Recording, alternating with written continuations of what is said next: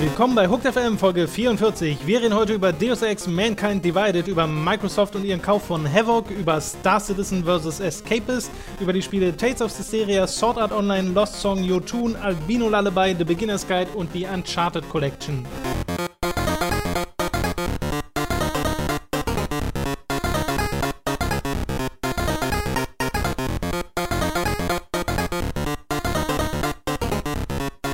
Robin, ich würde sagen, wir machen diese Woche mal Pause von unseren Standardthemen Kingdom Hearts und Destiny. Ah. Und reden mal über ein paar andere Sachen. Ah, Schaffst du das? was? Kriegen wir das hin? Oh, scheiße, alles, was ich vorbereitet habe. ich glaube, das kriegen wir hin. Ich habe den Guide für den Ride, für den Ride, für den? Raid fertig, Tom. Achso, indem du noch nicht warst. Pass auf, du schießt den Leuten in den Kopf, ja, das außer das Tipp. hat keine Wirkung, dann, dann musst du gegen was anderes schießen. Okay, super. Jetzt können wir das Video auch gleich Walkthrough nennen. Perfekt. Wir fangen an mit den News und einer erfreulichen News, die aus einer unerfreulichen hervorgegangen ist, mehr oder weniger. Es geht um Deus Ex Mankind Divided.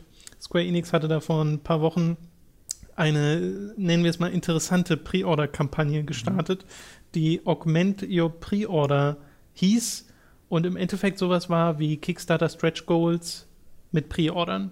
Und je mehr Pre-Ordern, äh, je mehr Pre-Order es gab, desto mehr wird das Ziel erreicht, was immer mehr Boni freischaltet und zum Schluss irgendwie vier Tage Early Access zum eigentlichen Spiel freischalten würde. Ja. Und da gab es einen Trailer zu, der wahrscheinlich so 98% negative Bewertung hatte auf YouTube. Also wirklich unfassbar schlecht kam diese ganze Nummer an. Zu Recht, möchte man dazu sagen, weil Pre-Order, Boni und überhaupt Pre-Order an und für sich, diese ganze Kultur da drumherum, ist sowieso schon nichts Gutes. Es gab noch ein Detail bei dem Programm, nämlich, dass man ja auch noch wählen musste. Genau, man Ähm. musste, man kann, konnte nicht alles haben, man musste sich immer aussuchen, was Genau. man haben Bei wollte. dem einen Punkt war es dann, entweder du bekommst ein Pre-Order-Comic oder du bekommst ein Pre-Order-Buch. ja, äh, solche Sachen. Also es gab dann auch noch A, die verschiedenen Stufen, die eh alle erreicht ist. Die haben ja keine, das war ja auch so eine Sache, ne? die haben ja gesagt, so, es gibt hier fünf Stufen und je mehr Pre-Orders gibt, ne, desto eher wird die nächste Stufe erreicht und desto mehr, Ja. je mehr bekommst du als Einzelperson. Natürlich hätten die Stufe 5 erreicht. Ja. Weil wenn die es nicht erreicht hätten, würden sie sagen, oh, nicht, nur wenige Leute wollen das vorbestellen, ja, unser Produkt ist scheiße. Deswegen würde Stufe 5 so oder so erreicht zu werden. Deswegen haben sie keine Nummern angegeben, was diese ganze Sache nochmal nee, es war halt, ekelhafter macht. es war halt auch so dermaßen durchschaubar, was sie machen wollten. Sie Ja. wollten nämlich dieses Kickstarter-Feeling, wo Leute gemeinsam auf ein Ziel hinarbeiten. Ja. Nur bei Kickstarter ist es halt immer was, was es nicht geben würde ohne die Leute. Äh, oder zumindest im besten Fall. Und hier war es ein Pre-Order für ein Spiel, was es auf jeden Fall gibt. Ähm, ja, war sehr, sehr shady, sehr, sehr uncool. Haben Ja. sie auch die Rechnung für bekommen und sind jetzt zurückgerudert, haben einen äh, ich glaube, das war so ein Devblog-Eintrag, wo sie sagen, ja, wir wollten euch ja nur Optionen geben und bla bla bla bla bla. Auch total gut gemeint, ich schwöre. Ja, war alles eigentlich ganz lieb, aber kam nicht so gut an und hat mehr Frust äh, gefördert als alles andere. Mhm. Deswegen machen wir es jetzt nicht mehr, sondern alle diese Boni, und zwar wirklich alle, liegen der Day One-Edition von Deus Ex äh, Mankind Divided bei oder halt ganz normalen Pre-Ordern. Ja. So. Und das ist was, äh, das, da ist nichts mehr dran, was man so großartig kritisieren kann. Äh, nur die Tatsache, dass sie es überhaupt erst versucht haben. Ja, das war, also das war wirklich eine der, das war so eine, war so eine Parodie-Level, wo Das man war wirklich drüber, also ja. was, was ich als Parodie für hier für uns gemacht hätte. ja. Wenn genug Leute, dann kriegst du es vier Tage. Ist, jetzt fände ich interessant, ist das Standard-Release-Datum jetzt das von vier Tage früher? Das weiß ich gar nicht. das würde ich gerne mal wissen. Weil offensichtlich war es ja fair, also ist es ja, Ja, ja, fertig, ja. dann released zu werden. Ähm, das, da will ich, es kommt Anfang nächsten Jahres oder Februar, war das so? Bin mir nicht mehr Äh, ich sicher. habe gar keinen Release-Termin im Kopf, ehrlich gesagt, weil bei mir persönlich, muss ich ehrlich zugeben, ist Deus Ex Mankind Divided relativ weit unten auf der Darauf freue ich mich Skala. Äh, ich habe zwar Human Revolution sehr, sehr gerne gespielt, aber noch nichts, was ich von Deus Ex Mankind Divided gesehen habe, hat mich jetzt so umgehauen, dass ich sagen würde, okay, das will ich jetzt unbedingt sofort spielen. Das geht mir auch so. Das sieht halt aus wie Deus Ex. Deus Ex. Äh, ne? ja. Ja. Wie, äh, um genauer zu sein, wie Deus Ex 3 halt. Und äh, naja, war, war schon cool, aber irgendwie vier Jahre später würde ich mir eigentlich schon erhoffen, dass vielleicht was ein bisschen Größeres, Cooleres, Neueres dabei gibt. Da habe ich ja bisher nichts von gesehen. Ja. Inklusive des Gelbfilters, der auch wieder da ist. Die zweite News dieser Woche ist eine Akquise von Microsoft. Die haben sich nämlich Havoc unter den Nagel gerissen. Havoc gehörte zuvor seit 2007, steht auf meinem Zettel, Intel. Äh, ist jetzt bei Microsoft, wird dort für verschiedene Dinge äh, zum Einsatz kommen. Also Havoc ist ja eine Firma, die diese Physik-Engine gemacht hat, die es in Jedem? 80 Prozent aller. Spielen Mhm. äh, gibt seit Half-Life 2 und die gehören jetzt halt Microsoft. Äh, sie haben schon gesagt, sie wollen das halt nutzen bei so Seit Programmen. Max Payne 2, Entschuldigung. Bei, stimmt. bei so Programmen wie Visual Studio und Acer, aber vor allem auch bei DirectX 12. Ja. Und in diesem Post, den sie gemacht haben, äh, wo es darum geht, dass sie Havoc gekauft haben, nennen sie auch nochmal äh, Crackdown 3 und diesen Cloud-Service, der damit Mhm. einhergeht. Ähm, und das haben sie, also du hast ja bei der Gamescom schon drüber berichtet und gesagt, dass verschiedene Server verschiedene Teile dieser Stadt ja. berechnen Ja. und dass das ja alles physikalisch korrekt, also in Anführungszeichen, äh, physikalisch nachvollziehbar sein Ja. soll, wie da die Sachen zusammen bröseln und sowas und dass das eine Xbox One natürlich nicht schafft. Deswegen könnte ich mir auch gut vorstellen, dass das da einen Anwendungszweck findet. Klar. Ich frage mich halt, wie das und ob das Auswirkungen hat an die Havoc Engine Lizenzierung für andere Spiele. Haben sie schon gesagt, das ist äh, alles weiter, Ja. auch, auch mit anderen Konsolen und so. Ja. Das geht alles so weiter Okay. wie bisher. Das wäre Ja. so, glaube ich, die einzige Sorge, die man hätte wär- haben Wenn können. jetzt einfach Microsoft sagen würde, so, jetzt bekommen nur noch Microsoft, unser Microsoft Studios, Havoc Engine, würden wir einfach die komplette Spieleindustrie, wenn wir wieder ganz zurück bei den physiklosen äh, Ja. Tagen. Gäbe glaube, noch das hätte, das hätte Havoc auch nicht so viel gebracht, businesstechnisch, Nope. sich Naja, wenn sie, zu beschränken. auf sie einmal verkauft haben, ist denen Ja gut, dann egal, ist ne? denen vielleicht egal, aber Microsoft würde es nicht so viel Ja. bringen. Aber äh, muss man sich auch nicht so sehr drüber wundern, weil das gibt es ja, die Zusammenarbeiten zwischen Microsoft und anderen Spieleentwicklern, selbst zwischen Microsoft und Sony, weil Microsoft muss Sony Lizenzgebühren für die Blu-Rays Ja. äh, bezahlen. Und Microsoft Also, ist der Publisher von Minecraft, äh, mittlerweile aber auch Sony-Konsolen. Ja. Weil, Ja. Also ist halt so. ist halt einfach so. Das, äh, da, da stört sich keiner dran. Ähm, Ja, also es Irgendwas ist halt genau, nicht ich diese glaub, infernale es halt- Feindschaft zwischen den beiden, die man Es sich ist- vielleicht vorstellt. ich, ich, es ist, glaube ich, auch einfach ein, ein kluges Investment für die Zukunft, weil die bekommen ja so einen Anteil für wirklich jedes 1,2. Spiel, das auf den Markt geworfen wird. Das benutzt ja nun mal Havoc. Ähm, und da wird es dann ja jedes Mal, werden ja jedes, jedes Mal Lizenzgebühren anfallen. Ähm, ich, ich vermute nicht, dass jedes einzelne Programm, das benutzt wird, irgendwie mit an den Verkäufen äh, irgendwie Gewinn generiert, aber da bezahlen ja die Studios mit Sicherheit einen monatlichen oder jährlichen Beitrag, damit sie es nutzen können. Und wenn du da von der, von der so ziemlich der gesamten Spieleindustrie monatliche Beiträge bekommst, äh, ich glaube, es ist mit Sicherheit eine ganz nette Investition für die Zukunft. Ja. So, dann können wir auch zur letzten News kommen. Äh, so viele gab es nicht. Ist auch weniger eine News als weniger ein Bericht, der bei Escapist online ging über die Entwicklung von Star Citizen von Chris Roberts Space Oper, die gerade in äh, Entwicklung ist. Und äh, dieser Bericht wurde geschrieben von Lizzie Finnegan, die dort neun anonyme Quellen insgesamt zitiert, was äh, Mitarbeiter und Ex-Mitarbeiter sein sollen von äh, Robert Space Industries, heißt Mhm. ne? Nee, die heißen Cloud Imperium. Cloud Imperium? Mhm. Das waren dann Robert Space Industries. Das weiß ich nicht, aber in, sowohl in dem Bericht von denen als auch bei sich selbst wird immer nur Cloud Imperium Games zitiert. Okay, kann sein, dass dann. Vielleicht haben sie sich umbenannt das, oder so, das ja, weiß ich ja, nicht. dass, oder dass da vielleicht irgendwas ist das die. Mutterfirma, das könnte ja auch sein.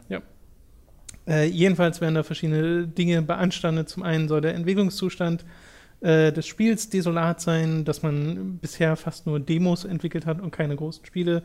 Äh, wird über Missmanagement der Finanzen geredet, von dem Ganzen, was über Crowdfunding äh, gesammelt wurde. Es wird von giftiger Arbeit, Arbeitsatmosphäre geredet und noch so ein paar andere äh, Vorwürfe werden dort gemacht, die Chris Roberts relativ schnell im Anschluss mit äh, einem eigenen, eigenen Gegenperspektiven äh, widerlegt und abweist. Und zwar so ziemlich allesamt.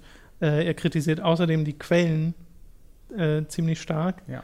Äh, woraufhin dann wieder Escapist so ein paar zusätzliche Beschreibungen zu den Quellen gemacht haben. Sie können die Quellen halt nicht nennen, weil sie anonym Ja. bleiben sollen. Äh, womit aber auch Roberts nicht zufrieden war, der jetzt eine öffentliche Entschuldigung fordert.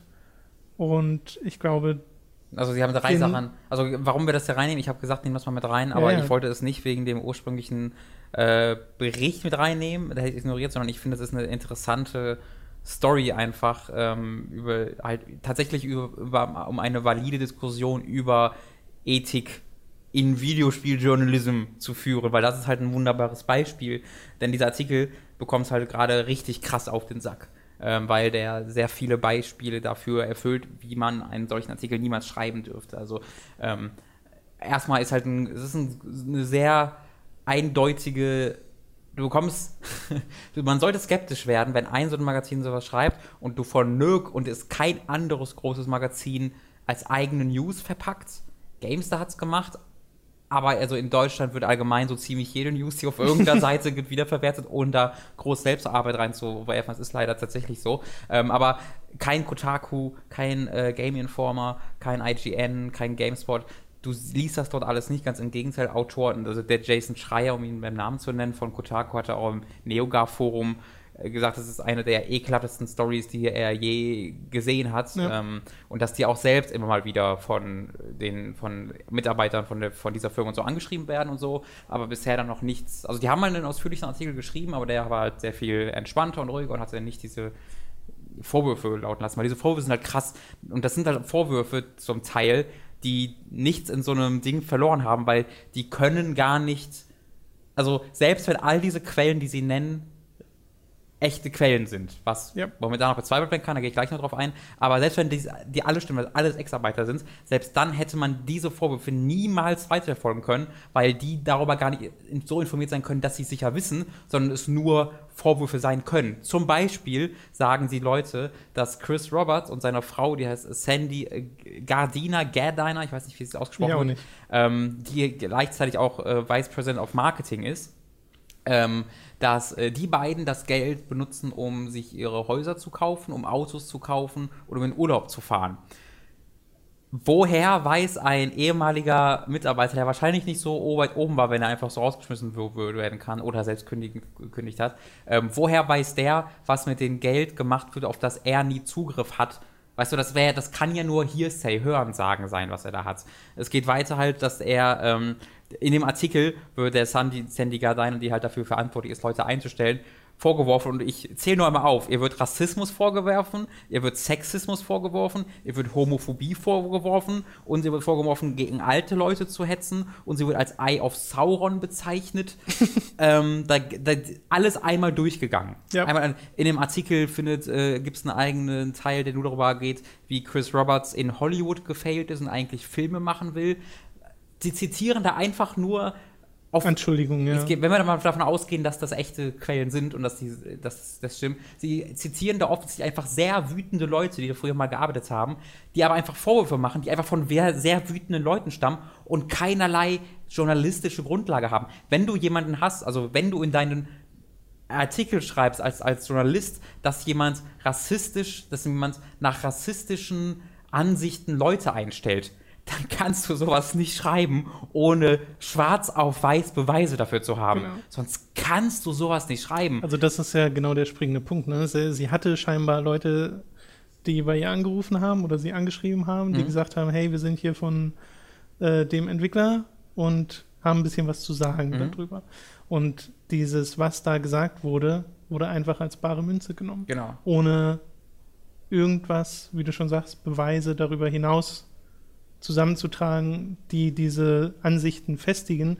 Und es sind halt Ansichten, die so, Ansichten, die so krass sind, dass man sie eben ja. nochmal bestätigen also sowas, müsste. Sowas wie ist halt Veruntreuung. Also du hast halt Veruntreuung, du hast rassistische Einstellungspraktiken, du hast all, all solche Sachen. Du, du, du kannst keine höher größeren Vorwürfe an eine Firma machen. Nee. Ähm, und es, sie haben halt zum Beispiel gesagt, ja, wir glauben denen, weil diese Vorwürfe kamen ja von zwei oder drei Leuten gleichzeitig. Die Sache ist, die schreiben ja auch in dem Erklärungsartikel, dass sie von diesen Leuten von sich aus angerufen wurden. Also die haben ja nicht selbst die Leute markiert, sondern ja. sie wurden angerufen. In einem sehr gleichen Zeitraum, was ja vermuten lässt, dass, zwei, diese, dass diese Leute das abgeklärt haben, ja. dass sie das jetzt machen. Also haben sie privaten Kontakt ist jetzt nicht unbedingt weit äh, irgendwie äh, unglaublich nachzudenken, dass sie vielleicht privat miteinander reden und vorher abgesprochen haben, was sie sagen. Dazu kommen dann noch, dass sie Beweise, dass was echt ist. Also es gibt einmal, äh, haben sie geschrieben, dass eine der Quellen hat ihnen eine Company-ID-Karte von, äh, also halt eine, eine ID-Karte bekommen, äh, die gezeigt, die er von der Firma, von Cloud Imperium bekommen hätte Ähm, A, das wäre so schon nicht gut gewesen, weil auf dieser ID-Karte waren die identifizierenden Merkmale geschwärzt. Weil Mhm. halt diese Quelle offensichtlich auch gegenüber von, ähm, auch gegenüber des Journalisten nicht seine Identität äh, preisgeben will. Aber die Sache ist, du als Journalist musst die Identität kennen, deine Pflicht Ja. danach ist, sie zu schützen. Es, wenn, die, wenn diese Person dir als Journalist sagt, ich sag dir nicht, wer ich bin, dann solltest du schon skeptisch, äh, schon skeptisch werden. Die Sache ist aber, die Firma Cloud Imperium, die hat gar keine ID-Karten. Die weist keine ID-Karten aus. Ja. Und dann haben sie nochmal, habe ich auch auf Twitter ein bisschen recherchiert und jemand hatte dann so eine, selbst so eine Karte an die Autorin, an die äh, Lizzie Finnegan geschickt. Sie sah diese Karte so in etwa aus und sie meinte, ich kann nicht sicher sein, aber ich glaube, sie sah so aus. Und das war einfach nur so eine Sicherheitskarte, mit der man Türen entriegelt, von der jetzt aber in ganz Amerika Millionen gibt. Ja. Weißt du, das war keine ID, war nichts. Offensichtlich wurde da nicht so ganz gut nachge äh, nachgeguckt.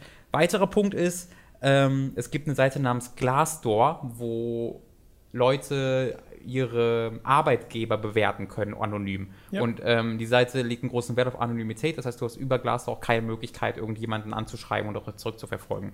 Ähm, und, und auf Glassdoor äh, gibt es Berichte zu dem, zu, zu Cloud Imperium, die eins zu eins im Wortlaut das gleiche sind wie was, das, was im Artikel steht.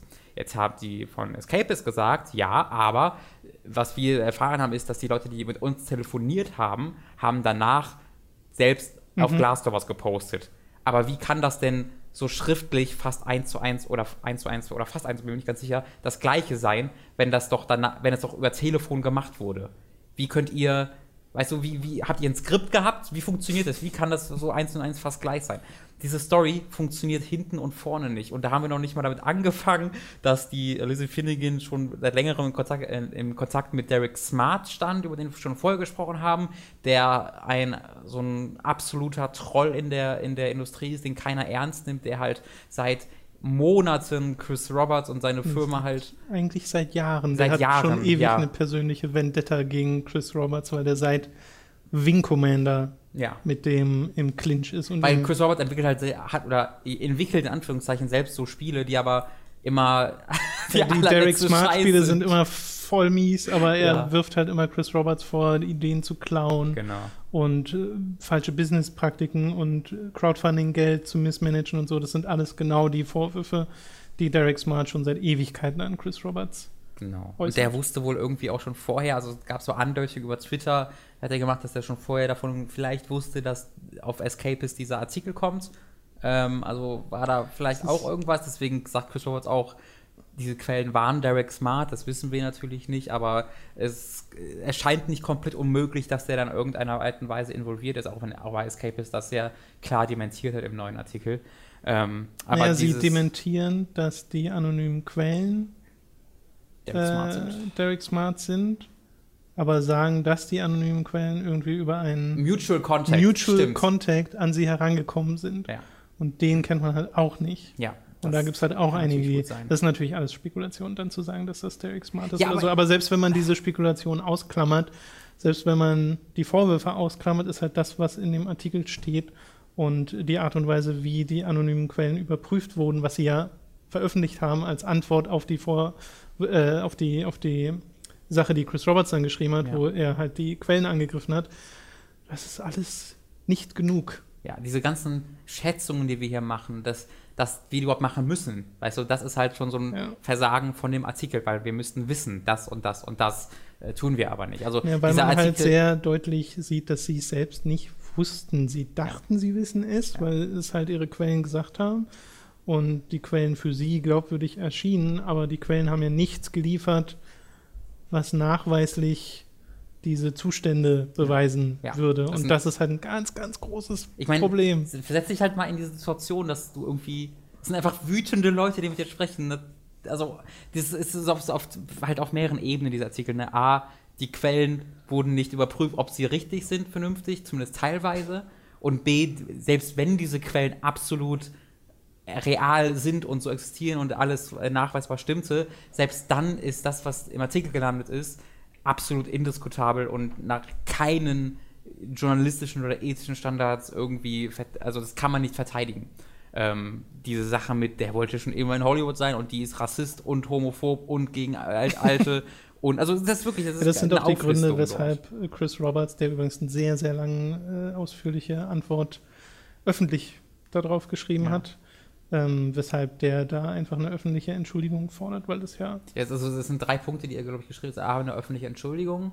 Äh, B, natürlich, dass der alte Artikel gelöscht oder zumindest äh, halt komplett modifiziert Ja. wird und dass das halt auf deren Seite veröffentlicht wird. Und C, dass ähm, Escapist eine, so hat, das hatte Rolling Stone damals gemacht, es gab mal eine, bei Rolling Stone, dem Magazin, äh, so eine Sache, wo sie über eine Vergewaltigung auf dem, auf dem äh, Campus äh, berichtet haben. Sehr ausführlich, als ausgestellt, dass diese Vergewaltigung komplett erfunden war.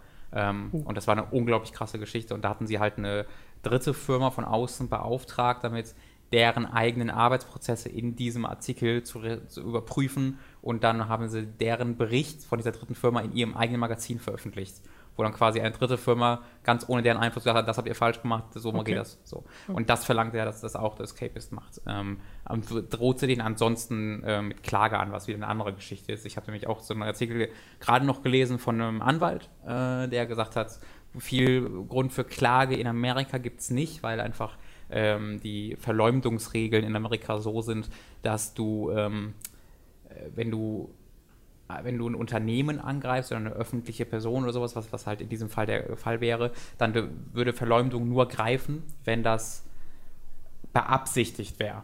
Ähm, also in, den, in UK würde es zum Beispiel reichen, da könntest du die verklagen, weil da ist es schon Verleumdung, wenn du halt Sachen sagst, aber die nicht, und die auch selbst glaubst, aber halt die nicht stimmen und du nicht selbst genug überprüft hast. Ja. Dann wäre, würde das auch schon als Verleumdung reichen. In Amerika sind die da aber sehr viel weniger streng, die Regeln, deswegen gäbe es da wohl allein rechtlich wenig, äh, wenig nährbaren Okay. Boden für.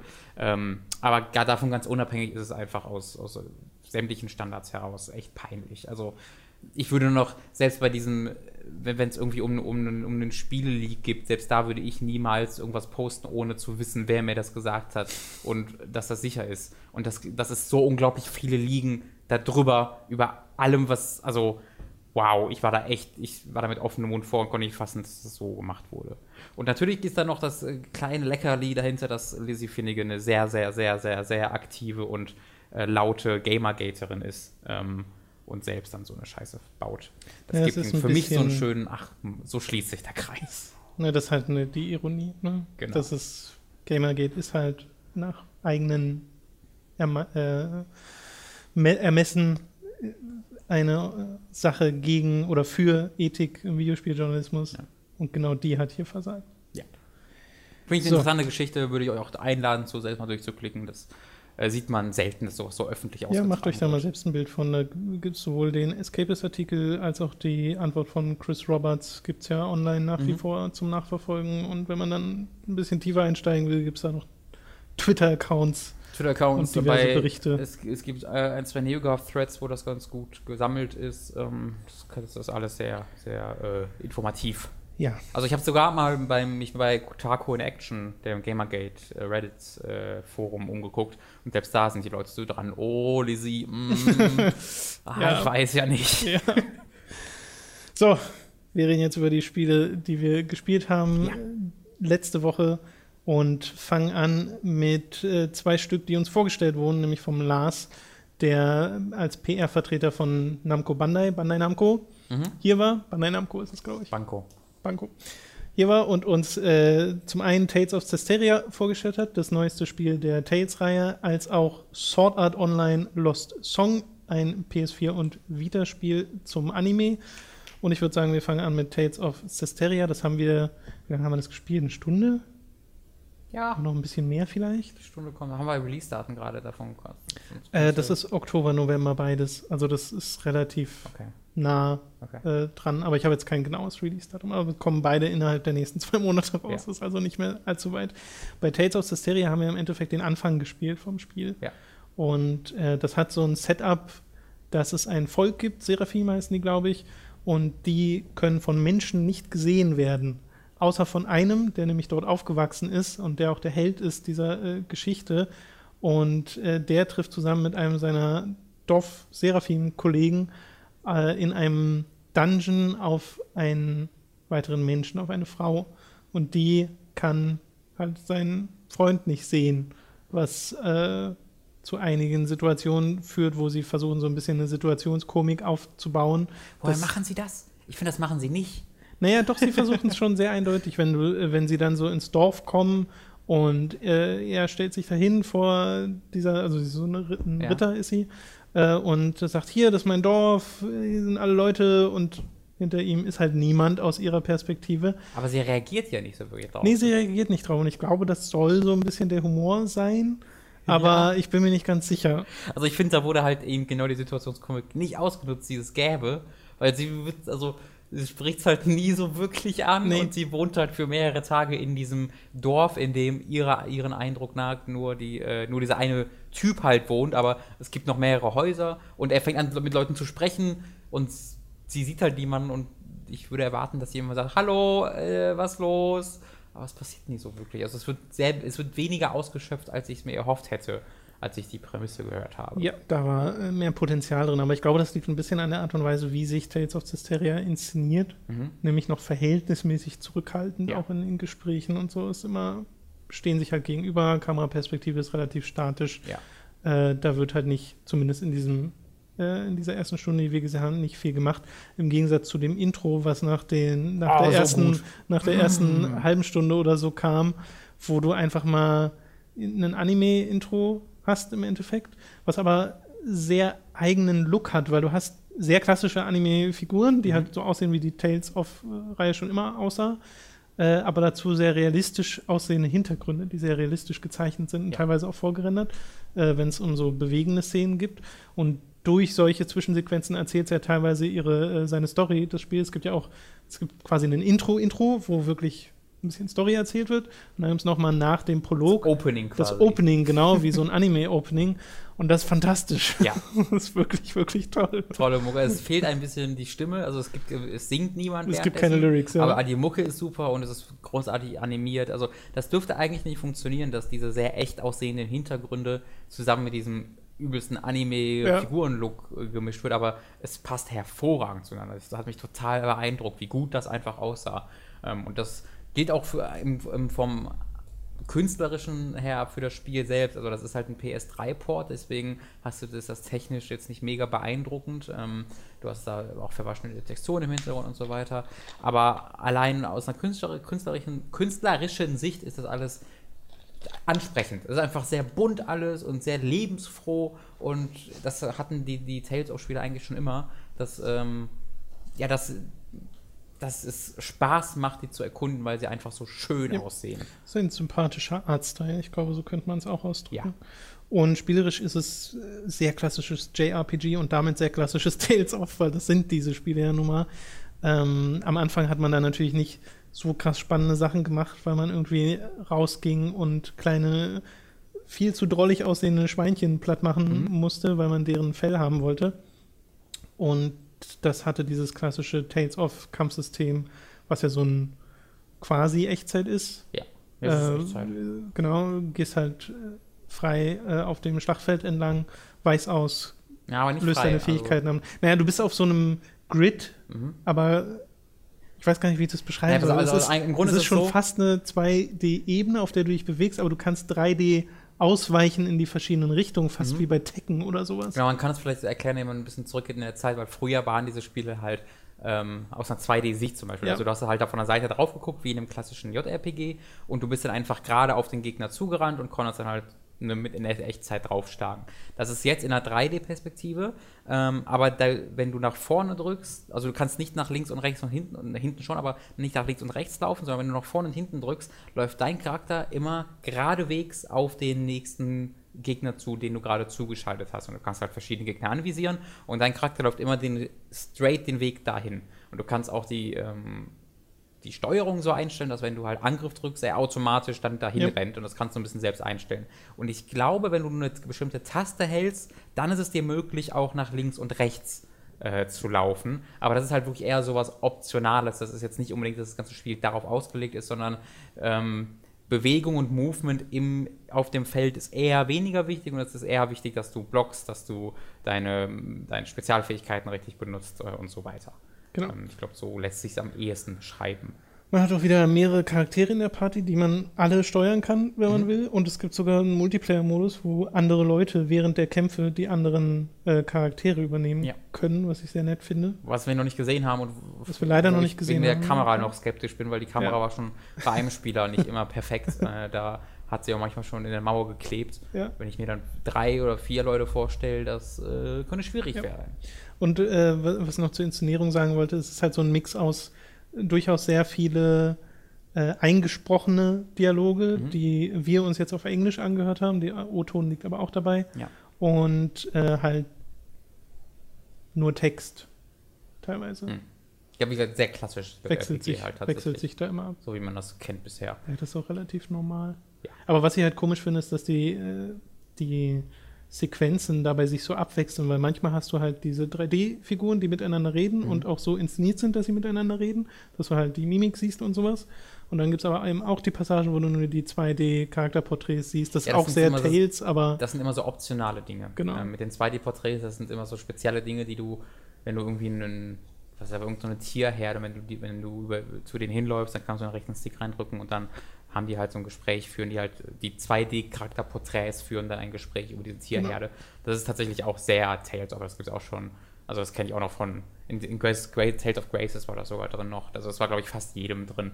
Ähm, ja, also wer jemals ein Tales of Spiel gespielt hat, der weiß hier genau, was er bekommen wird. Und ich, ich bin immer kurz davor, bei, bei der Serie zu sagen, oh, das ist aber ganz schön, also traut, macht doch mal ein bisschen was anderes, bis mir einfällt, dass es kaum mehr Spiele in diesem Genre gibt. Also das JRPG-Genre ist kein besonders gut befülltes Genre heutzutage. Und äh, in diesem Sinne ist, glaube ich, jeder, der dieses Genre sehr mag, sehr froh darüber, dass Tales of dem so treu bleibt. Ähm, und was ich halt so beeindruckend finde, ist, dass die ja, also da kommt gefühlt jedes Jahr ein Spiel raus. Wenn man, glaube ich, auch Remakes und äh, Re-Releases mit einberechnet, ist es auch so. Aber so alle zwei Jahre kommt halt ein Spiel, was einfach komplett neue Figuren, komplett neue Charaktere, komplett neue Figuren und neue Charaktere, äh, komplett neue Welten, Universen hat, die sich natürlich immer nach ziemlich bekannten Anime-Standards richten. Ähm, also ich habe äh, da meist recht schnell das Gefühl, dass ich die Stereotype erkenne. Ähm, aber trotzdem überhaupt, dass das so eins nach dem anderen rausgehauen wird, das hat Final Fantasy zu seinen besten Zeiten gemacht, das macht heute halt noch Tales of. Ähm, das finde ich ziemlich, ziemlich nett. Und für mich persönlich sind diese Spiele meistens einfach ein bisschen zu lang für das, was sie bieten. Also dafür sind die Welten mir ein bisschen zu klassisch, dass ich da wirklich 120 Stunden drin verbringen soll. Ähm, aber ich habe trotzdem immer, ich habe immer Bock, es zu spielen. Ich will sie eig- eigentlich immer mal gerne komplett durchspielen. Aber ich habe leider, leider nicht geschafft. kein, ich glaube, das längste was war bei mir tatsächlich Tales of Vesperia, wo ich so 30 Stunden Ja. oder so reingesteckt habe. Aber die, das sind immer so viele Systeme in diesem Spiel. Du hast das ja auch gesehen im Tutorial. Ja, da ja, ja. gibt es 15.000 Tutorials. Ähm, und dieses Kampfsystem wird so viel komplexer mit der Zeit. Und wenn du dann einmal raus bist, bist du einfach raus. Das habe ich halt bei Vesperia gemerkt. Da hatte ich keine Chance mehr nachträglich reinzukommen, weil ich einfach nichts mehr verstanden hatte. Ähm, ja. Aber äh, sieht, sieht gut aus. Also nicht, nicht, nicht, nicht besonders aufregend, aber wie gesagt, wenn ihr wisst, was Tales aufmacht, dann macht es das auch. Das andere Spiel, was wir uns angeschaut haben, hieß Sword Art Online Lost Song und kommt, wie gesagt, für die Vita raus, aber auch auf der PS4. Ja. Muss gleich dazu sagen, es sieht aber eher aus wie ein Vita-Spiel. Mhm, auf jeden Fall. Also auf der PS4 macht es technisch nicht so eine ganz gute Figur. Damit meine ich nicht mal, dass es irgendwie schlecht läuft oder so. Läuft mit 60 Frames die Sekunde. das soll es auch. Aber äh, es sieht halt ein bisschen aus wie ein PS2-Spiel oder sowas auf HD hochgezogen, was auf der Vita, ähm, glaube ich, nicht so schlimm kommen würde. Wir haben es aber eben nur auf der PS4 gesehen. Ähm, es wird Cross-Save haben, aber nicht Cross-Buy. Ich glaube, so hat er uns das gesagt. das weiß ich nicht mehr. Das äh, kann auch sein, dass mir, mich meine Erinnerung täuscht, aber äh, auf jeden Fall Ich glaube, Cross-Save. du hast recht, aber ich weiß es nicht mehr. Und es ist eben sehr angelehnt an das, was Sword Art Online eben äh, porträtiert, nämlich so eine Online-RPG-Welt. Und genauso fühlt es sich im Endeffekt auch an, dass du so offene Felder hast mit haufenweise Monstern drauf. Äh, und die plättest du dann mit deinem Charakter, den du dir.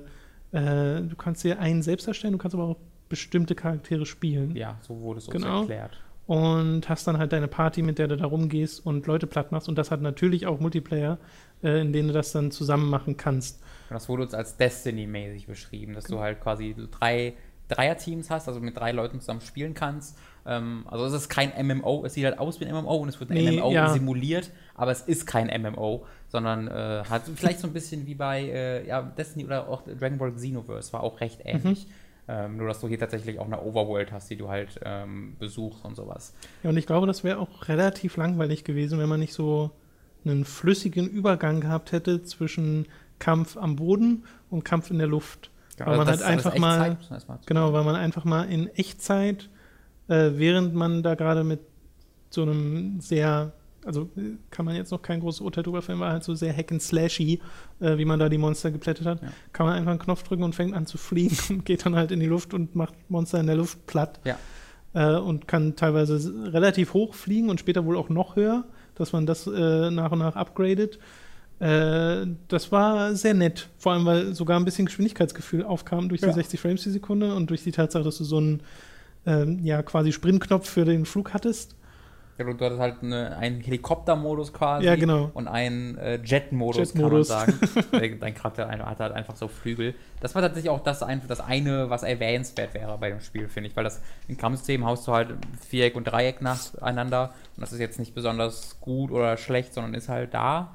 Ähm, die Gegner sehen alle aus, wie sie aussehen, nämlich viele so recht typische Gegner in diesem Ding. Äh, sie haben, können es sich sehr einfach machen mit Aufgaben, weil dort halt ein MMO simuliert wird, wird einfach gesagt, ey, hier hast du eine Quest und diese Quest sagt dir, kille fünf Gegner. Ist das nicht komisch wie in einem MMO? Und dann machst du es halt. Ja. Ähm, da, da weiß ich, also ich, mh, das Fliegen war cool. das, das ist das, was ich dazu sagen kann. Ansonsten fand ich es fand ich's ziemlich langweilig.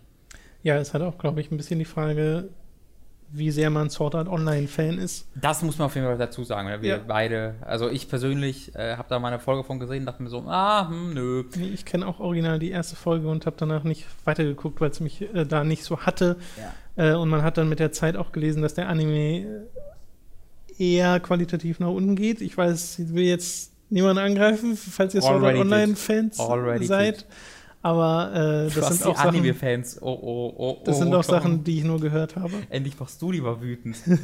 Ach, schön. Was, Ja. Aber ich kann auch ein bisschen das auf mich ziehen, weil ich finde halt die Charakterdesigns unausstehlich. Also, man, die, dieses äh, Spiel erzählt sich anscheinend größtenteils über äh, 2D-Porträts der Anime-Figuren und die sehen alle so identisch aus. Ey, alle Frauen in diesem Anime haben die exakt, wirklich exakt gleiche Gesichtsform, die du übereinander legen kannst, äh, mit, nur mit etwas verschiedenfarbigen Augen.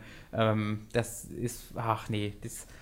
Anime hat sich in den letzten Jahren für mich halt so weiterentwickelt, dass äh, fast jeder so einen eigenen Stil entwickelt hat. Und wenn ich dann so einen übelst standardisierten, ne, das sieht halt aus wie ein Anime aussieht, Ding habe, ohne irgendwelche speziellen Charakterdesigns und so. Doch, die haben alle Elfenohren. Das ist das Besondere, was ja, das ist ein bisschen haben. schade, weil die Prämisse ist eigentlich sehr interessant. Die ist, die ist ziemlich interessant, ja.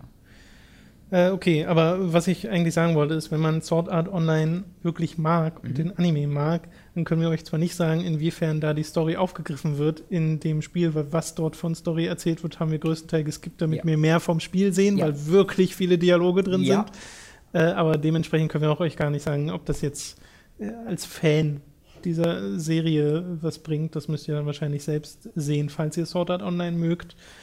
Äh, spielerisch scheint es kompetent zu sein, aber nicht großartig über so Standard-MMO-Formeln hinauszugehen, außerhalb der Tatsache, dass man so einen sehr flüssigen Übergang hat zwischen Land- und Luftkämpfen. Genau. Äh, und dass das so gut funktionierend integriert wurde, ist ja durchaus eine Leistung. Ja. So, ein weiteres Spiel, über das ich sehr gerne noch mal reden möchte, was wir im letzten Livestream vorgestellt haben, Kingdom Hearts. äh, Also. ist Jotun. Äh, Jotun haben wir im Livestream gespielt, kurz, eine Stunde, mit einer kleinen Unterbrechung drin, wo uns Elgato abgestürzt ist und wir den Stream neu starten mussten. Ähm, das habe ich jetzt durchgespielt am Freitag dann noch und das geht so insgesamt knapp vier Stunden, glaube Okay. ich. Äh, wir waren ja im Livestream recht verwirrt von der Struktur Ja. Was man gar nicht sein muss.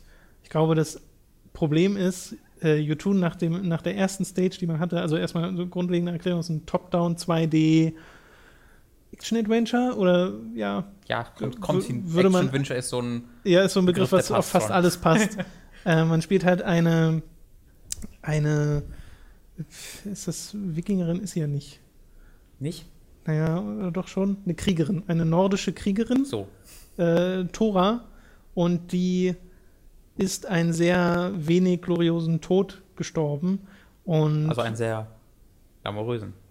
hä? Das hat einen sehr wenig glori, glori, ach, glorios hast du Ja. gesagt. Ich habe glorilos verstanden. Da hab ich gedacht, was Ach, glorilos?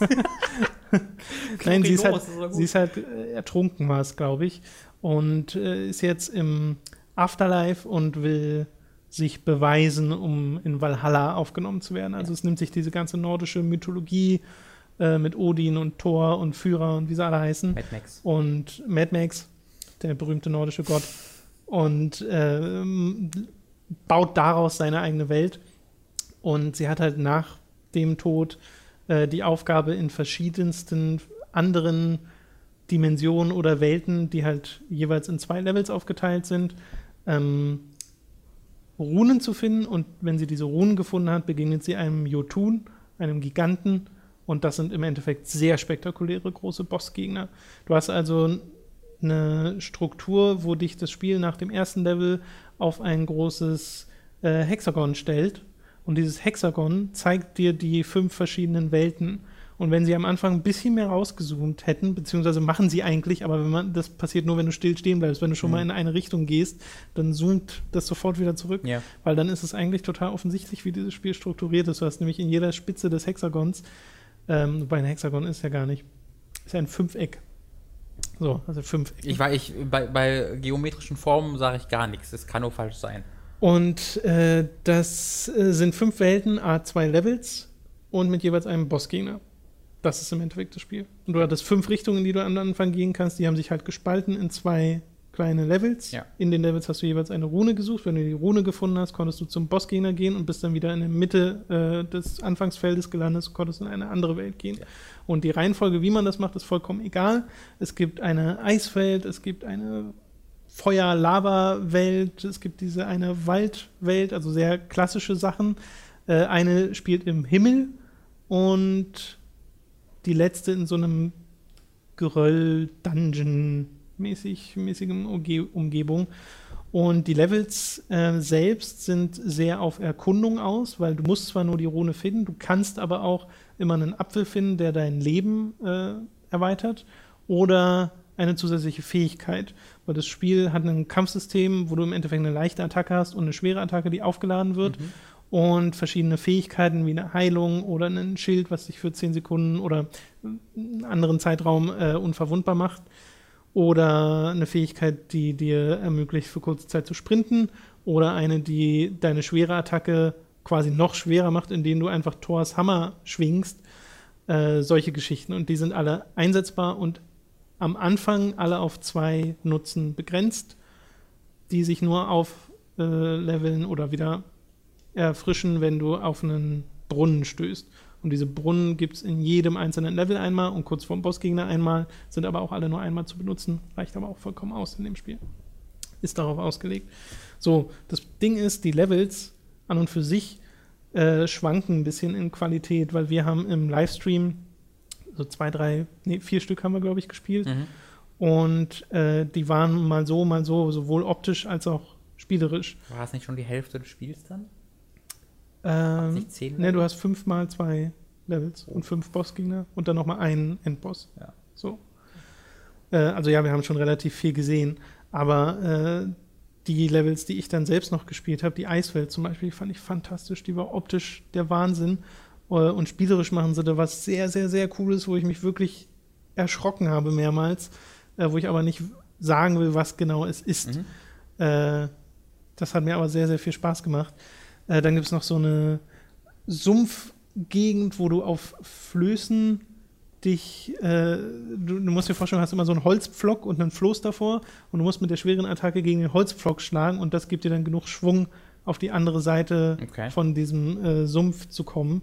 Äh, und ich finde ehrlich gesagt ganz gut, dass sie da Kämpfe sehr zurückfahren. Es gibt zwar so zwei, drei Levels, in denen gibt es Gegner. Wir hatten ja im Stream zum Beispiel eins, wo ganz viele Zwerge kamen und da hattest du so Massen an Zwergen, gegen die du kämpfen musst.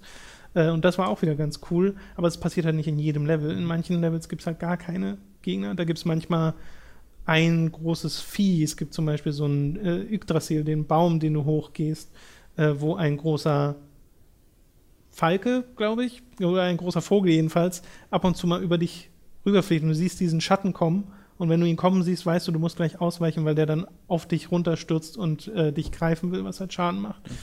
Äh, und das finde ich halt sehr erfrischend. Aber manche Levels sind auch wirklich nur, du gehst im Endeffekt von A nach B ohne allzu viele große Abzweigungen.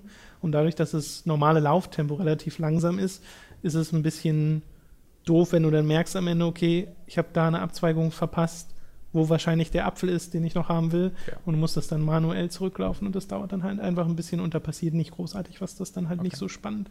Äh, und ich glaube, das wäre auch nicht entstanden, wenn sie eine Map genommen hätten oder Mhm. ein Map-System, was ein bisschen durchsichtiger wäre, weil äh, ich finde gut, dass es keine Minimap gibt. Es gibt eine ganz normale Map, die man aufruft.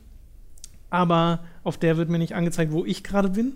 Und die ist auch manchmal so abstrakt gezeichnet, dass ich nicht ganz weiß, welcher Teil des Ortes, in dem ich gerade bin, ist gerade der Teil auf der Map.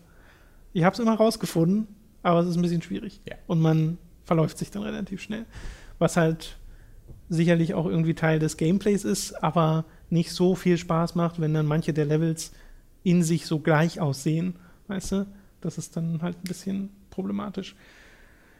Aber selbst das ist äh, dann alles auch halbwegs vergessen, wenn man auf die Bossgegner stürzt. Wie gesagt, äh, sechs gibt es dann halt insgesamt, äh, die fünf von den normalen Levels und der Endgegner.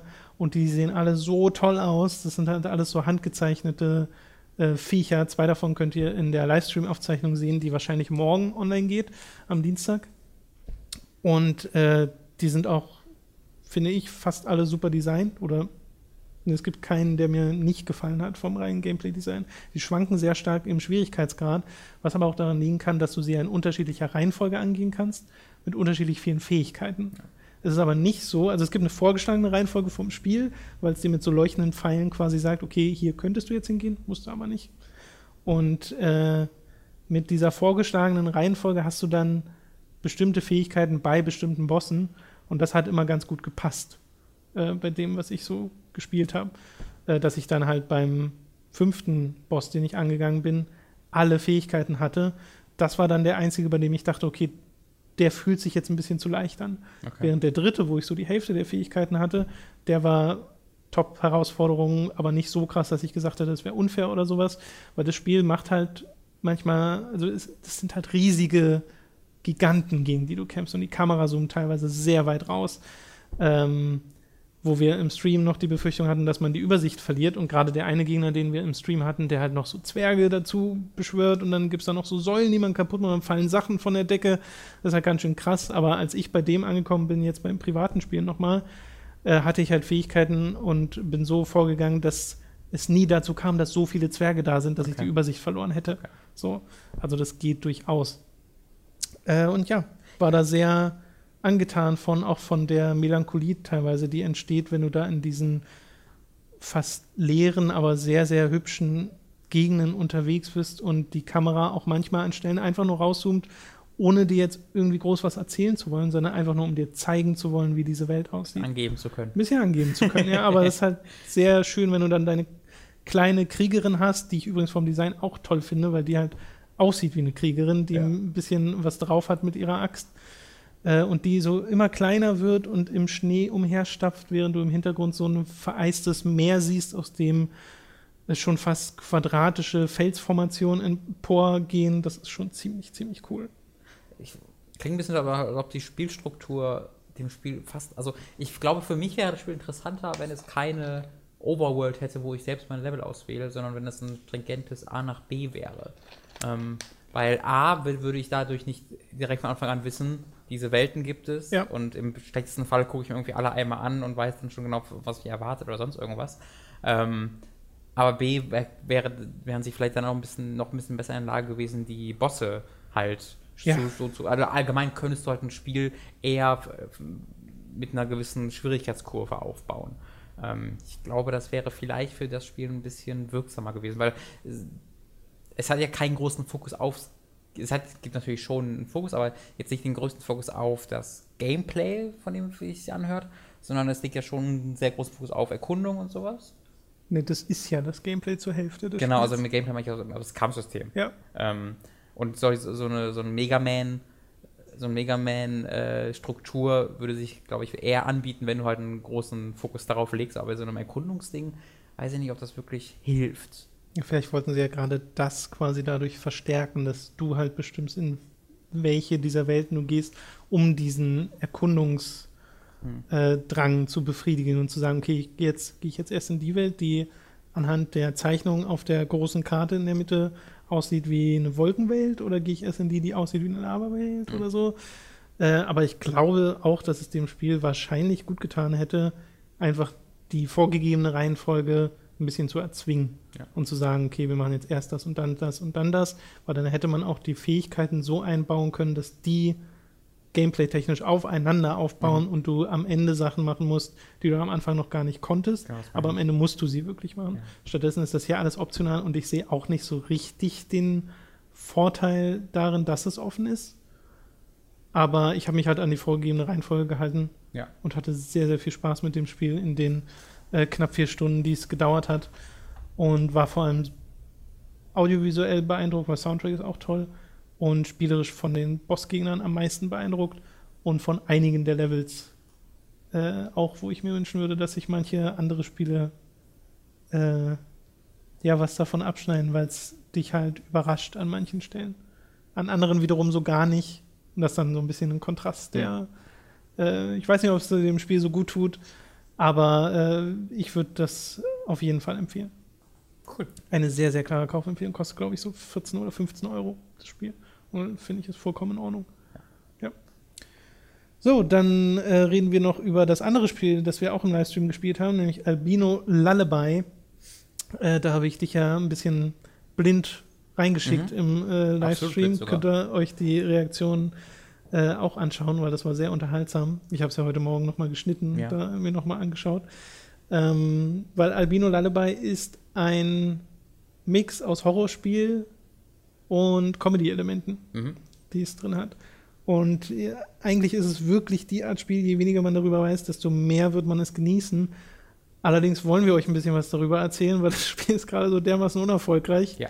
dass man das halt ein bisschen pushen sollte, weil das, was wir da gesehen haben von diesem Spiel, und das ist nur die erste Episode, die draußen ist, von insgesamt dreien, die bis, ich glaube, Mitte letztes, äh, nächstes Jahr rauskommen sollen. Ähm, Sollen, wenn ich mir die Zahlen angucke. Sollen. Mhm. Wohlgemerkt, sollen. Es ist ein Kickstarter-Spiel gewesen, mit aber gerade mal 25.000 Dollar Ziel, die es erreicht hat. Mhm. Gerade so. Mhm. So. Äh, das noch dazu gesagt. Und es sind Ex-Tomb Raider-Level-Designer und noch irgendwelche Spiele. Ex-Level-Designer. Also Bioshock von teilweise großen, dabei. ich glaube Bioshock, ich glaube, sind von Warner Games welche dabei. Äh, sind also durchaus, ist ein Team, was ein bisschen Pedigree, würde man Ja. sagen, hat. Ähm, Viele Haustiere. ja, und es ist ein First-Person, wie würde man das nennen? First-Person. Äh, Adventure? Ich würde ganz klassisches, also wenn man, wenn man glaube ich sagt, ein First-Person-Horrorspiel, weiß man genau, was Ja, das gemeint ist. Genau. Ich glaube, da kann man einfach dieses Genre bezeichnen aller, jedem, aller jedes andere Horrorspiel, was in den letzten zwei Jahren erschienen ist. Ja, und das hat halt audiovisuell einiges drauf und von der Art und Weise, wie es seine Horrorkreaturen darstellt, Ja. ist es sehr, sehr einzigartig, weil natürlich hattest du in den letzten Jahren ziemlich viele Horrorspiele, wo das entweder irgendwelche entstellten Monster sind, die rumbrüllen, die du dann nicht angucken darfst oder so, die aber halt immer, also es wurde immer versucht, sehr ein Mysterium darum zu Mhm. machen, was das denn ist, gegen das du hier kämpfst oder im besten Falle fließt. Ja. So. Es war aber alles recht gleichförmig. Wir hatten halt so Sachen wie Layers of 4 oder PT, wo es Frauen sind. Äh, wir hatten so Sachen wie äh, Amnesia, wo es halt wirklich komische Monster sind, die dann, wenn man sie dann sieht, eher so ein bisschen aussehen wie, hä? also ich fand die in Amnesia immer ein bisschen komisch. Äh, und hier siehst du halt nach den ersten 20 Minuten sehr deutlich, wer das ist, vor dem du ja Angst haben sollst. Äh, und sie kommunizieren halt mit dir. Ja, das das, ist klasse. total unüblich Sie reden für so ein einfach. Horrorspiel. Oh, look at it. Und sie Ja. reden relativ normal, aber auch wieder völlig unnormal. Ja. Also erst, sie reden sehr viel normaler, als du es denken würdest, weil sie einfach aussehen wie nichts sonst. wie Daumen mit Gesicht. ähm, aber dann fangen sie halt, dann reden sie auch mit und reden halt über dich äh, wie ein It, als ob du das Monster bist, das komische. Du bist halt das Außergewöhnliche, was in ihre Welt hineinkommt. Ja, was ist das denn? Ja. Äh, und ich finde so, das erste Treffen auf diese Viecher fasst das Spiel so perfekt zusammen, weil du halt diesen Moment erst hast, ähm, dass also du, das Ding ist unglaublich ich weiß gar nicht, wie ich das beschreiben würde, aber die Gegenden und du läufst halt durch so eine Art kleines Dorf, Stadt ähm, aber in dieser Stadt sind die Räume alle so austauschbar. Du drückst irgendwo einen Knopf und dann äh, siehst du einen Raum vor dir und dann dreht er sich plötzlich um 90 Grad und dann ist da ein anderer Raum. Also das sind wie gigantische Räder, in denen überall verschiedene Module drin sind, die alle ja. verschiedene Räume darstellen. Und dann hast du halt vor dir so einen Knopf und drückst da drauf und dann geht der fette Raum vor dir zurück, dreht sich so ein paar um die eigene Achse mit 3 Milliarden kmh und bleibt immer in einem anderen Raum stehen. Das machst du drei, vier Mal und plötzlich ist dann ein Raum mit den Viechern, die dann so zu dir umdrehen, oh, was ist denn hier los? Und du ich habe mich da halt, ich war nicht, ich habe mich nicht erschrocken, aber ich war so, oh Gott, weil die Viecher einfach so abartig aussahen und ich damit nicht gerechnet habe in dem Moment. Also ich war so wirklich schockiert, habe sich dann halt so weg, weggefahren lassen wieder. Aber dann drehst du halt diesen Raum weiter, während die drin sind und hörst halt nur so ein Oh! weil die halt alle dann so mega erschrocken schreien, so weil du die da so mit drei Milliarden kmh wegfahren lässt. Ja. Und das ist so ein perfekter Kontrast von Horror und Comedy, so Tim Burton-mäßig, den, den ich, ich weiß nicht, ob ich den überhaupt jemals in einem Videospiel so hatte. Ähm, normalerweise hast du entweder ein Horrorspiel oder kein Horrorspiel. Und wann, wenn Horror gemacht wird, ist es ein sehr gleichförmiges, alles ist dunkel, du erschreckst dich, that's it. Und dass das Spiel eben ein sehr buntes Spiel ist ähm, und ein Spiel ist, was viel mit dir spricht und was den Bösewichten Charakter gibt und sie lustig werden lässt, das ist, und sie trotzdem aber noch Respekt einflößen lässt. Also trotzdem hat ja, ich immer noch so Angst. Angst vor denen. Das ist ja. wirklich respektabel, da habe ich großen Respekt vor. Ähm, ich warte gerade noch, ich habe es mir auch privat noch gekauft, in den Season Pass direkt. Ähm, eigentlich müssen sie dann alle drei Episoden machen, ne? weil sie verkaufen die ja schon, fällt mir gerade ein. Ähm, also ich habe mir die jetzt einfach mal alle gekauft und äh, ich warte jetzt noch auf, bis ein Patch kommt mit den Untertiteln, der kommen soll, habe ich schon mal nachgeguckt, okay. haben sie schon bestätigt. Momentan hat es gar keine Untertitel und äh, das ist sehr schade. Ja. Ich halte es, ich glaube, es ist sehr, also immer, wenn man mal was versteht, was sie sagen, ist das wahnsinnig interessant äh, und deswegen äh, möchte ich das auf jeden Fall mir mit anhören können. Unglaublich interessant, ja. hat sich, äh, möchte ich euch eine ganz große Empfehlung dafür aussprechen. Dito. Es ist halt, äh, dessen muss man sich bewusst sein, spielerisch läuft man halt durch die Gegend und drückt Schalter. Ja, und man, also es ist halt Amnesia-esque in dem Sinne, dass man sich halt von Viechern verstecken kann und sollte. Genau aber du kannst auch an den vorbeirennen, ohne dass jetzt viel passiert. Also es hat halt seine Stealth-Einlagen. Es ist in dem Sinne spielerisch trotzdem sehr recht klassisch Horror. Ja. Aber das ist halt das Szenario, was so mega abgefahren ist. Du weißt nie, was jetzt in, in der nächsten Ecke auf dich nee. wartet und diese Struktur dieser Welt ist nee. so einzigartig. Wir haben auch schon überlegt, ob wir das mal Mats vorsetzen. Ja. Äh, eventuell wird das also noch passieren. So. Damit hätten wir Jotun und Al Albino Lullaby oder Albino? Albino würde ich nennen, aber ja. Okay. Weiß ich nicht, ich möchte auch keine definitive Aussage treffen. Du hast außerdem The Beginner's Guide gespielt, das ist das neue Spiel vom Macher von The Stanley Parable. Mhm. Davy und hast das auch, genauso wie äh, Albino Lullaby und äh, YouTube hast du auch kurz erwähnt in deinem äh, Video vom mhm. Wochenende. Äh, zu viele Spiele heißt das, oder? Zu viele verdammte Spiele. Zu viele verdammte Spiele, so. Ich wollte da noch ein. Weil ich, ich habe oh, du könntest das Spiel There Too Many, äh, There are Too Many Games, damn it. Könntest du so geil das nennen, aber leider bist du in Deutschland, das geht nicht. Das Zu viele Spiele, verdammt. ja, also jedenfalls, du hast The Beginner's Guide gespielt. Ja. Äh, ich muss zugeben, dass ich mir, als ich dein Video gesehen habe, den Teil über The Beginner's Guide geskippt okay, habe, so. weil ich da möglichst ohne alles rein will. Deswegen, Keine Sorge. wenn du es jetzt beschreibst, ja. dann möglichst ohne es zu beschreiben. Das genau, das genau, das mache ich auch. Ähm, dass ich, ich, ich beschreibe es, indem ich die Thematik beschreibe, ja. die ich anspreche, ohne jetzt genau irgendwie was Spielerisches zu sagen, weil das Ding ist ungefähr 80 bis 90 Minuten lang, ähm, also ein recht kurzes Ding. Und äh, was es gemacht wird, ist, dass ähm, du einen Spieleentwickler kennenlernen sollst, indem du dessen Spiele vorgestellt bekommst, die er entwickelt hat, aber nie der Öffentlichkeit zugänglich gemacht hat. Und die werden dir gezeigt von Davy Wren, deren Charakter, oder Reed, ich kann nicht sicher, wie man ausspricht, deren Charakter im Spiel ist. Oder ein Charakter oder sich selbst, das ist halt auch so ein Ding, man weiß jetzt, man weiß nicht so genau, was da jetzt gerade er selbst ist und was nicht ist, weil als, also was direkt das erste ist, was er sagt, ist, hey, ich bin der und der, äh, ich mache euch das und das, was ihr, sagt mir doch mal, was ihr davon haltet an davyreading at äh, gmail.com, buchstabiert das dann noch und sagt denen, schick mir doch mal eine Mail. Und du weißt nicht, okay, will der jetzt, dass ich dem sage, wie ich das Spiel finde, das er jetzt hier entwickelt hat, oder will mir, er mir sagen, wie, oder will er, dass ich ihm schreibe, wie ich den Erzähler Davy Redden in der Erzählung finde. Oder ist er, ist der Erzähler auch gleichzeitig der echte? Ähm, hat, spielt er da gerade eine Rolle? Man weiß es nie so genau. Und das Ding ist, hat mich unglaublich zum Nachdenken einfach angeregt, weil es, es versucht, dich als Außenstehenden in den kreativen Prozess eines Spielentwicklers hineinzubringen. Und wieso entwickelt jemand Spiele? Was will er mit diesen Spielen sagen? Will er etwas mit diesen Spielen sagen?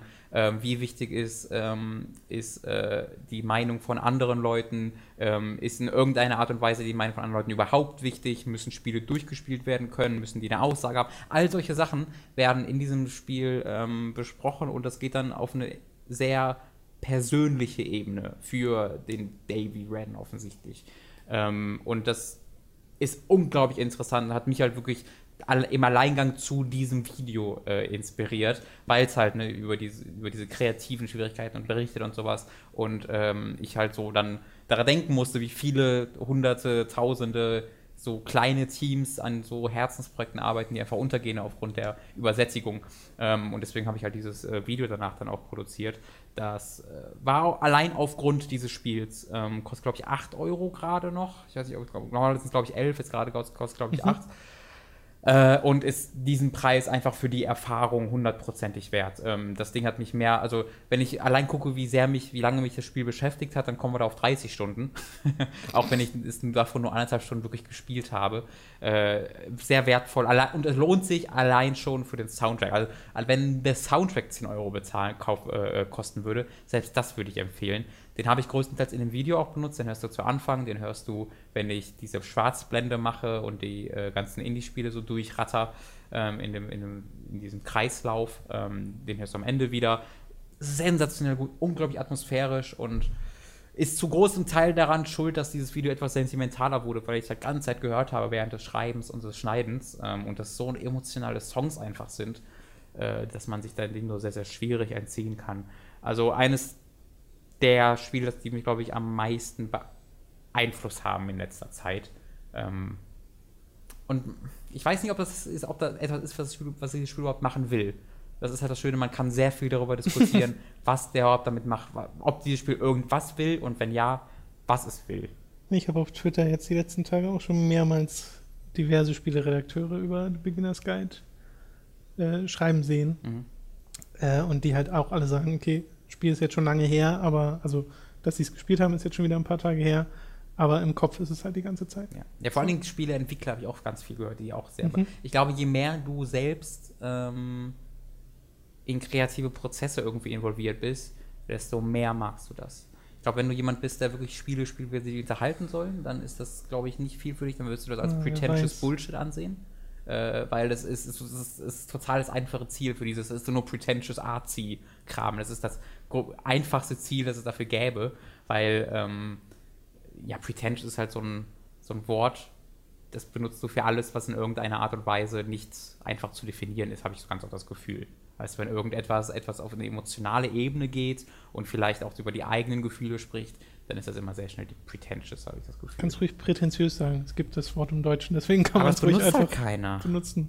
Pre pretentious. Sagt man das nicht im Deutschen so? Pre pretentious? P-R-E-T-N-T-S-C-H-Ö-S. Pretentious. Ich glaube, es wird auch oft als äh, Ersatz für arrogant benutzt.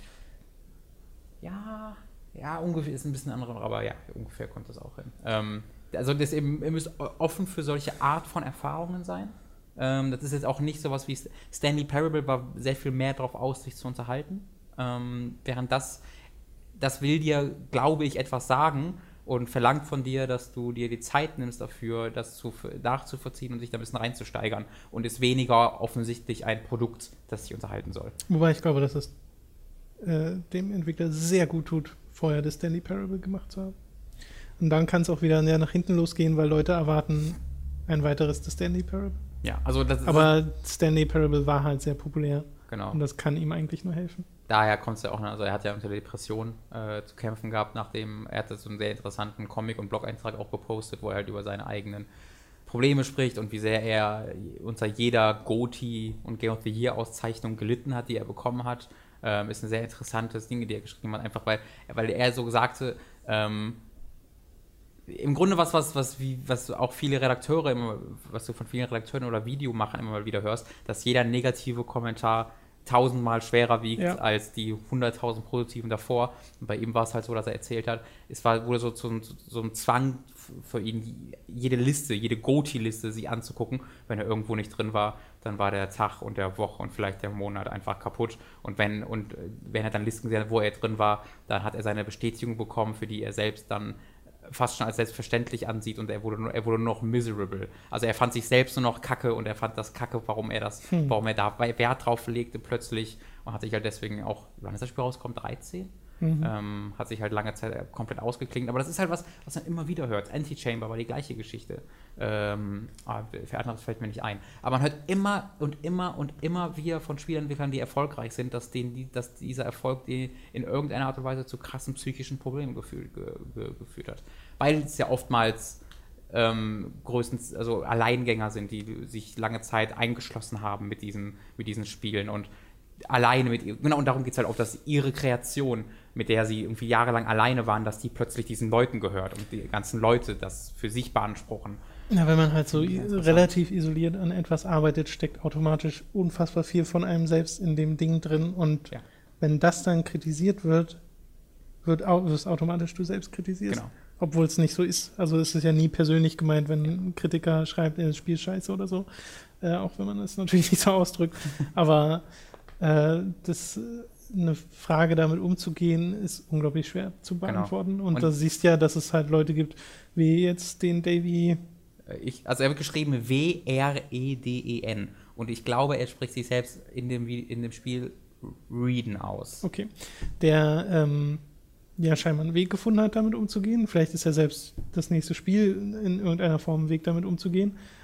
Äh, aber es gibt halt auch Entwickler wie Phil Fish, die so gar nicht damit Ja. umgehen konnten, wie sie selbst und ihr Spiel aufgenommen wurden. Äh, und die dann halt die Industrie verlassen. Ähm, das war halt auch so ein Ding von, dem, von diesem Blog-Eintrag und Comic, dass einfach allein dieses, Pro äh, was dieses Problem für ihn noch schwieriger gemacht hat, ist, dass er keine Wege gefunden hat, das mit, mit der Außenwelt zu teilen, weil du halt in der Sekunde, wo du irgendwie als Indie-Entwickler so mega erfolgreich bist und dementsprechend auch Kohle machst und Preise gewinnst, kannst du nicht mehr sagen, mir geht's schlecht des und des und deswegen, weil du gesagt, gesagt bekommst, was hast du bitte zu meckern? Du bist doch so gefeiert.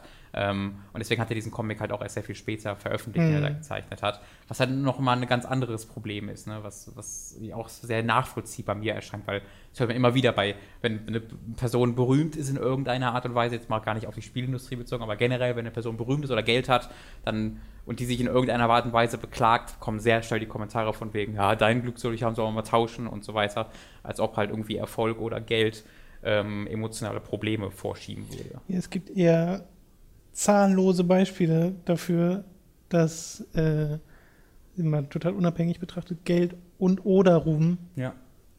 sehr, sehr schlecht sein können für Ja. einen Menschen. Ja. Oder halt, ist halt einfach nicht alles, ist so ein ganz klassischer Spruch, aber es stimmt halt. Deswegen, also da ist so ein Spiel, ich, ich, weil es ist noch nicht, man kann gar nicht sicher sagen, ob das jetzt Spiel wirklich darauf basiert oder ob das vielleicht schon vorher, also ich glaube schon, dass es darauf basiert, aber das ist schön ist halt, es haut dir nicht auf die Fresse damit, weißt du, du kannst es nicht genau sicher sagen, es kann viele Deutungs, äh, ja, äh, Deutungsmöglichkeiten für dieses Spiel geben ähm, und das äh, macht mir, macht mir sehr, sehr viel Spaß. Es traut dem Spieler ein bisschen was zu und, oder, oder vielmehr, es ist, ist dem Spiel, glaube ich, oder ist es David individuell gar nicht so wichtig, was der Spieler jetzt davon denkt, sondern er brauchte etwas, er, er wollte etwas sagen oder er musste irgendwas nach außen bringen und hat das gemacht. Und ähm, da steckt einfach eine Vision hinter und da habe ich großen Respekt vor. Hast du auch großen Respekt vor der Uncharted Collection? oh, ich habe großen Respekt vor dir, mein Freund.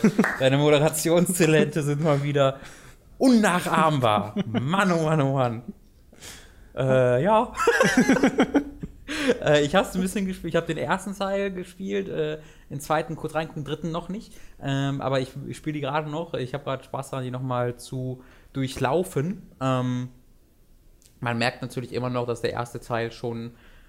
Also für mich, für mich gab es gefühlt immer so einen Generationsunterschied zwischen Teil 1 und Teil 2 und 3, weil Teil 1 einfach ganz so am Anfang dieser Generation stand, Mhm. wo viele noch versucht haben herauszufinden, was funktioniert und was nicht funktioniert, ähm, während dann äh, Teil 2 so in der Mitte der Generation entstanden ist, wo schon ganz klar war, okay, das kann die Konsole, wir können Ich einfach wollte gerade sagen, ich glaube, ein Großteil dessen, was in Uncharted 1 an Entwicklungszeit geflossen ist, ist rauszufinden, wie die PS3 Ja. funktioniert. Absolut, glaube ich auch.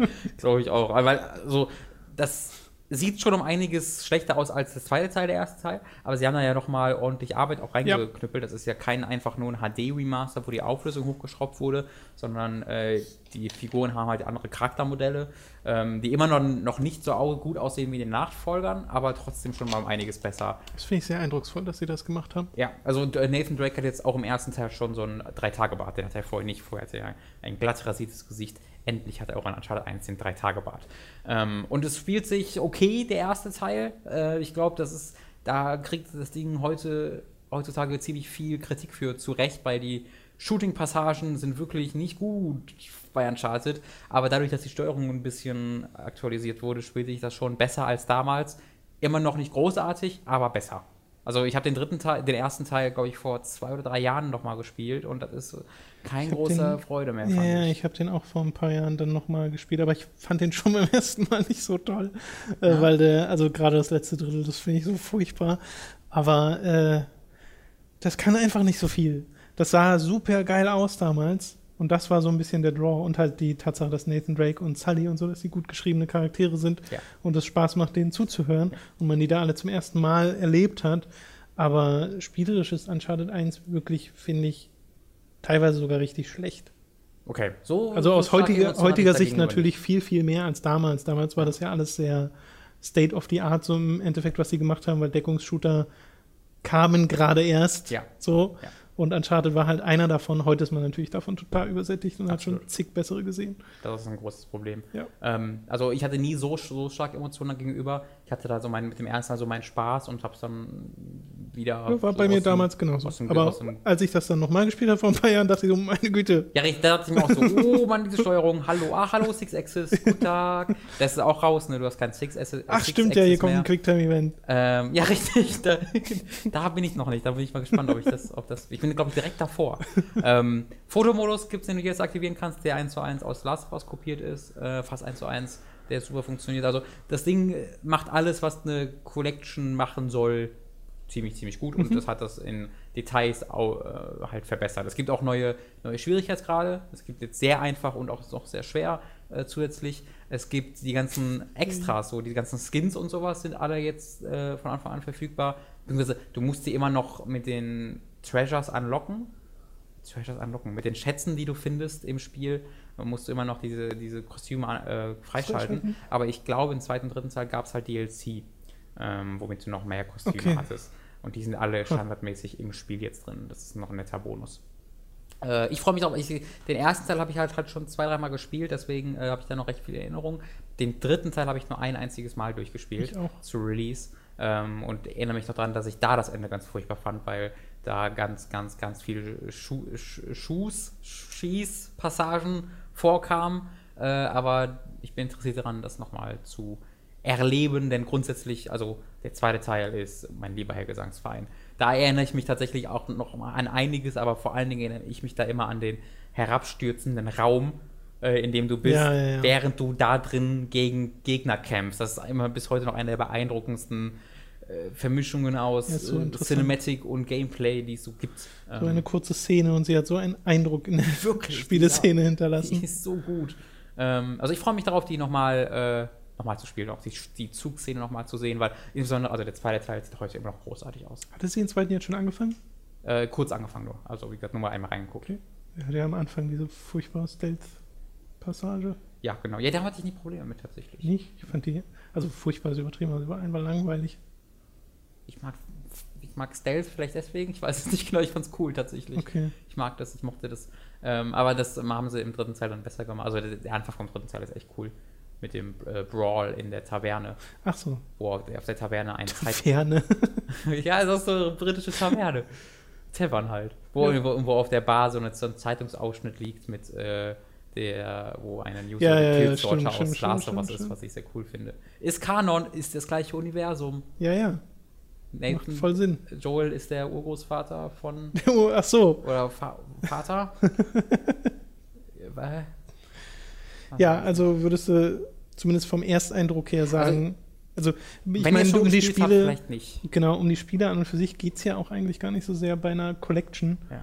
weil wenn man die alle schon mal gespielt hat und das vor kurzem, dann gibt es natürlich wenig Grund, das nochmal zu machen. Aber gerade für Leute, die es noch gar nicht gespielt haben oder äh, für Leute, die es einfach sehr lange nicht mehr gespielt haben, ist dann halt immer die Frage, äh, lohnt sich da quasi ein bisschen mehr Geld auszugeben und dafür diesen HD oder ein HD ist ja Quatsch, aber diese, dieses Remastering Ja, zu haben ich- und das das scheint ja sehr, sehr gut gelungen zu sein. Ist von Bluepoint auch gemacht, die auch die Metal Gear Solid äh, und die God of War, also im Grunde alle Collections dieser. Art, die gut waren, hat da Bluepoint gemacht. Ähm, und das äh, passt auch hier wieder wunderbar. Also, wenn ihr, was ist, es gibt ja viele Leute, die von 360 auf PS4 gewechselt haben. Ähm, wenn das aber bei euch der Fall ist und die noch nie gespielt habt oder ihr die seit Release nicht mehr gespielt habt, dann würde ich sagen, lohnt sich das auf jeden Fall. Was es zu beachten gibt, ist die Multiplayer-Modi nicht dabei sind. Es ist nur der Oh. Singleplayer-Modus. Okay. Ähm, was ich jetzt nicht so schlimm fand, aber ich weiß, dass besonders der dritte Teil eine sehr treue Multiplayer-Community hatte. Hm. Ähm, deswegen, wenn ihr das mit beachten wollt, dann äh, ne, achtet drauf, könnt nicht online spielen, aber das sind im Grund, es sind eigentlich im Kern schon Solo-Abenteuer, die du da erlebst. Und in der Vorbereitung auf den vierten Teil ist das was, was Ich Gutes. frage mich, ob das mit dem Multiplayer daran liegt, dass das einfach zu viel Aufwand gewesen wäre, dass es dann sich preis-leistungstechnisch nicht gelohnt hätte, oder sie vermeiden wollten, dass dieser Multiplayer den Multiplayer von Teil 4 untergräbt. Ich glaube, es ist beides. Könnte, könnte beides Könnte sein. auch beides sein. Wenn die Ja. beides sind. Weil Teil 4 soll ja jetzt Frühjahr 2016 oder Hat so. der überhaupt Multiplayer? Bestimmt. Die Sache ist, bei Last of Us haben es auch irgendwie kurz vorher angekündigt, Ja. ne? Also er wird garantiert Multiplayer haben. Ja, kann gut sein. Das würde mich sehr, sehr wundern, wenn er keinen hat. Bei, ja, bei Uncharted 3, der ist ja schließlich dann Free-to-Play geworden. Den konntest du einfach so runterladen, wenn Ja. ich mich recht erinnere, auf PS3. Ähm, vielleicht machen wir auch sowas. Mal sehen. Ohne- Aber freut mich, dass die Collection an und für sich gelungen ist. Ja, also vor allen Dingen im Vergleich, das ist jetzt so kurz nach God of War 3 God halt 3, erschienen, ne? Und dann denkt man sich halt erneut so, warum, was war God of War 3, warum, was habt ihr da gemacht, was ist passiert? Was sollte das? ja, was sollte so, das? So ein bisschen. Äh, ja, okay. Dann sind wir, glaube ich, durch mit allem, was wir für diese Woche so hatten. Äh, ich möchte mich persönlich bei Derek Smart entschuldigen. Äh, bitte verklag uns nicht. Ähm, sagst, er hat ja noch nie jemand verklagt. Er sagt, er sagt ja immer, es nur, ne? immer nur. Bitte tu nicht so, als ob du uns verklagst. Entschuldigung, die Gamestar, die ist böse. Die würde ich, da würde ich nochmal anfragen. Oh, die freuen sich, glaube ich, wenn die Ja, Derek die Smart- haben auch hier nochmal über dich berichtet, ne, wegen hier, wo so. Da würde ich anklopfen. Ja, ja. Der hatte auch seinen Ruf weg. okay, dann äh, kann man ja nochmal sagen, dass äh, wir uns sehr freuen über jeden Unterstützer auf äh, patreon.com Mhm. slash hooked. Dass wir uns auch sehr freuen, wenn ihr unsere Affiliate-Links äh, nutzt über Amazon oder Audible, weil die helfen wirklich. Also es es sind nicht nur so Randdinger, die helfen wirklich jeden Monat. Mhm. Und was kann man noch machen, um uns einen Gefallen zu tun? Audible. Das habe ich ja gerade gesagt. Nee. Das ist wieder nicht zugehört. Ich habe Audible und Amazon gesagt. So. Ich zähle das nie zu. Mir einen Ersatz suchen für Robin. Okay. Da, ja. Dann mir bitte einen neuen Job auch noch. so, das sind auch Das zwei, wären unsere zwei Sachen. Damit könnt ihr uns auch Gefallen tun. Bis nächste Woche. Tschüss. Tschüss.